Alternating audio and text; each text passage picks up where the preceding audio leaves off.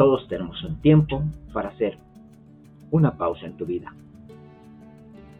Hoy presentamos ¿Es avivamiento? De seguro que usted ha oído hablar del despertar espiritual de la Universidad de Asbury. Un servicio cotidiano en la capilla se convirtió en un servicio continuo de alabanza y adoración, confesión de pecados y celebración de salvación. Y ahora ha traído la atención de todo el país y ha provocado un despertar espiritual similar en otras universidades. A principios, cuando empecé a ver los videos que hay en la red sobre la universidad, escuché hablar acerca de equipos evangelistas que recorrían las distintas universidades de Ohio y Michigan y no corté mi emoción. Me emocionó. Pero, ¿realmente esto que está sucediendo en esta universidad es un avivamiento? El presidente del Seminario Teológico de Asbury, Timothy Ten, duda en llamar esto un avivamiento. Él escribe, y cito, solo si vemos una transformación duradera que sacuda los cómodos cimientos de la iglesia y nos lleve de verdad a todos a un lugar nuevo y más profundo, podremos mirar atrás y entonces decir, sí, esto es un avivamiento. La realidad el tiempo lo dirá. Sin embargo, no hay duda de que estamos siendo testigos de algo inusual. La intensidad del poder de Dios, demostrado en la palabra y en la adoración, renovando corazones y vidas, es innegable. Pero la realidad es que no debería sorprendernos que una obra de Dios comience con los estudiantes universitarios. La realidad de esto ya había pasado. Corría el año de 1802 y en la Universidad de Yale un movimiento espiritual comenzó. Y comenzó con, con tal poder que más de un tercio del cuerpo de estudiantil profesó la confesión de fe en Cristo Jesús. Un estudiante de primer año escribió, toda la universidad fue sacudida. Por un tiempo, pareció como si fuera toda la masa de estudiantes fuera a entrar al reino. Era obra del Señor y maravilló a los ojos de todos. Qué bendito cambio. Wow. Pero pregúntese usted, ¿cuándo ocurre un despertar? Cada vez que el Espíritu de Dios da al pueblo de Dios un sentido renovado de la presencia de Dios, esa combinación apremiante cuando nos asombramos de la majestad de Dios y nos sentimos abrumados por su amor, vemos múltiples respuestas. En primer lugar, las cosas se ponen complicadas. Cuando el soplo de Dios llega a un lugar de forma palpable, a menudo se producen respuestas inusuales. Ya sea periodos intensificados de oración, de alabanza o otras obras inmediatas y aceleradas de Dios en la sanidad, tanto física como espiritual.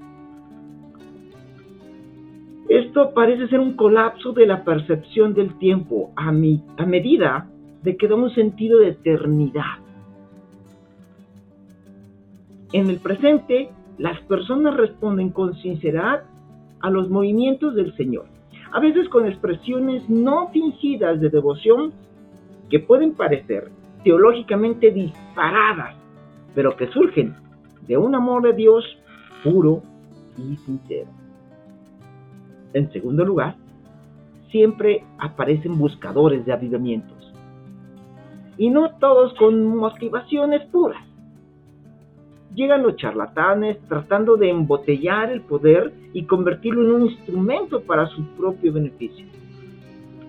Siempre que se manifiesta el poder de Dios, algunos intentan aprovecharse de él. En el libro de los Hechos nos menciona la historia de Simón el mago, que quiso sobornar a los apóstoles para tener el mismo poder de ellos.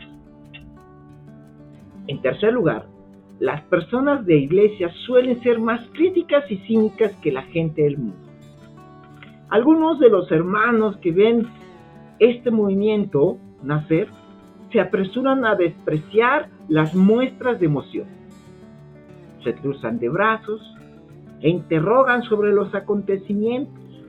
Analizan con precisión teológica lo que se dice o, lo que se canta más preocupados por no dejarse engañar por algún fraude que por dejarse llevar por el Espíritu Santo. Tal fue el caso del primer gran despertar. ¿Recuerdas? Sí, ese despertar de las viejas luces y las nuevas luces, dividiéndose agudamente sobre la fuente y los resultados de este avivamiento. Otros que han sido heridos por las acciones o la falta de acción de la iglesia en el pasado o que tienen experiencia de primera mano con impostores que han manipulado el poder espiritual, permanecen muy escépticos. Y la realidad es que muchas preguntas surgen en respuesta a lo que está pasando en la Universidad de Asbury. Una de las preguntas es, ¿esto es real? ¿Cómo podemos saber si se trata de una auténtica obra de Dios? ¿Y qué pasa si la teología de algunos de los participantes está equivocada? ¿Y qué tal si hay una manipulación extrema espiritual? ¿O cómo podemos probar a los espíritus en este caso? Y más si estamos desde lejos. Solo algunos piensan que solo, solamente es emoción. Y esa emoción ha sido difundida en redes sociales. Algunos otros piensan, ¿que acaso no está Dios igual de presente donde quiera que yo esté? Algunos otros dicen, ¿qué tipo de fruto debemos esperar de lo que está sucediendo en esta universidad? Pero la pregunta clave no, es, no son esas, no es ninguna de esas. La pregunta clave, hay una que Jesús ya había hecho. Y creo que hay una pregunta más aprediente y más candente que tú y yo deberíamos hacernos. Y es la misma que Jesús planteó al paralítico que esperaba en el estanque de Bethsaida, en el libro de Juan, el capítulo 5. Jesús le preguntó, ¿Quieres ser sano?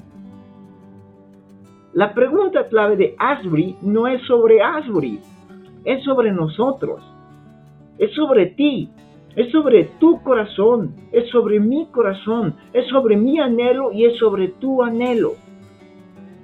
¿Qué hay en tu corazón? ¿Qué es lo que anhelas? La pregunta de Jesús al paralítico parece hasta absurda a primera vista. Después de todo, debemos de pensar. El hombre estaba ahí sentado, esperando un milagro. Estaba paralítico. Y cuando Jesús llega y le dice, ¿quiere ser sano? La primera pregunta, la primera respuesta que se nos viene a la mente es, claro que quiere ser sano, está ahí sentado. Pero ¿qué pasaría si esa pregunta, o si Jesús nos preguntara, si queremos un avivamiento? Yo supongo que a la mayoría de nosotros le diríamos algo parecido a esto. ¿No ves, Señor, que somos fieles en dar nuestra ofrenda? ¿No ves, Señor, que hemos estado orando? Y que vamos a la iglesia cada semana. No faltamos. Hemos cumplido la, la, la escritura que dice no falten a sus reuniones como otros tienen por costumbre.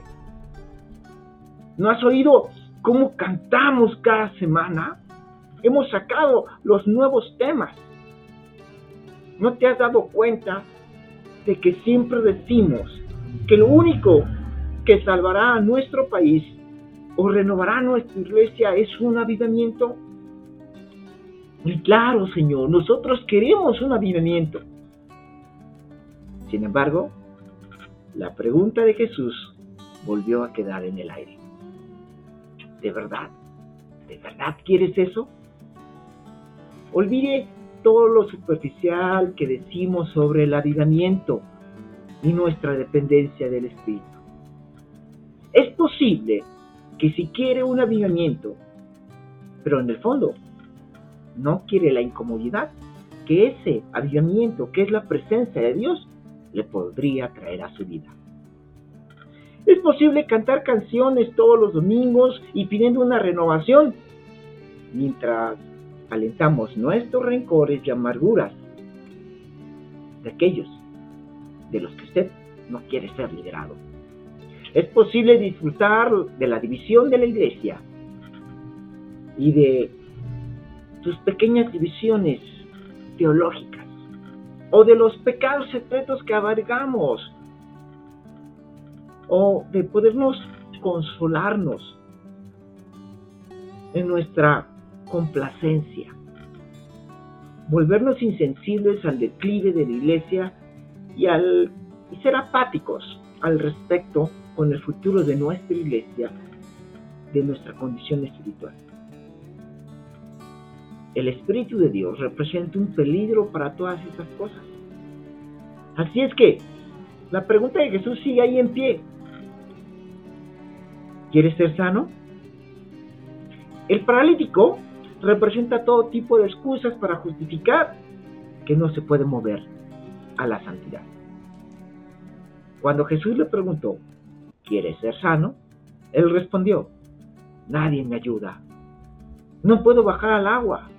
Estoy solo. Cuando voy a aventarme, alguien más se aventó primero. La realidad es que nosotros hacemos lo mismo. La iglesia está demasiado estropeada. Es imposible que Dios trabaje en este lugar. Si hubiera un avivamiento, no se vería de esta manera. Si Dios se moviera, lo haría de manera diferente. Pero la pregunta sigue siendo, ¿quieres un avivamiento? ¿Tu corazón palpita al pensarlo? ¿Realmente quieres ser santo? ¿Quieres ser salvo de tu corazón? ¿Quieres ser salvo de todo lo que te estorba para alcanzar la estatura que Dios quiere? ¿Realmente tienes sed de Dios? Yo no entiendo a los cristianos que no se entusiasman con la idea de un avivamiento. Pase lo que pase en el despertar de Adbury, más allá que seamos marcados por una sed viva de conocimiento de Dios vivo y de un deseo irreprendible de verle actuar con poder, haciendo todo lo que Él y solo Él puede hacer a través de nosotros, la emoción no se traduce en brazos cruzados, sino en brazos levantados. Así es que, por favor, piense si quiere ser sanado. Si quiere ser sanado, usted prepare su corazón porque va a ser movido a una incomodidad. Nuestros pecados ocultos van a ser removidos. Y eso, querido hermano, eso no nos gusta. Yo soy Carlos Estrella y esto fue una pausa en tu vida. Bendiciones.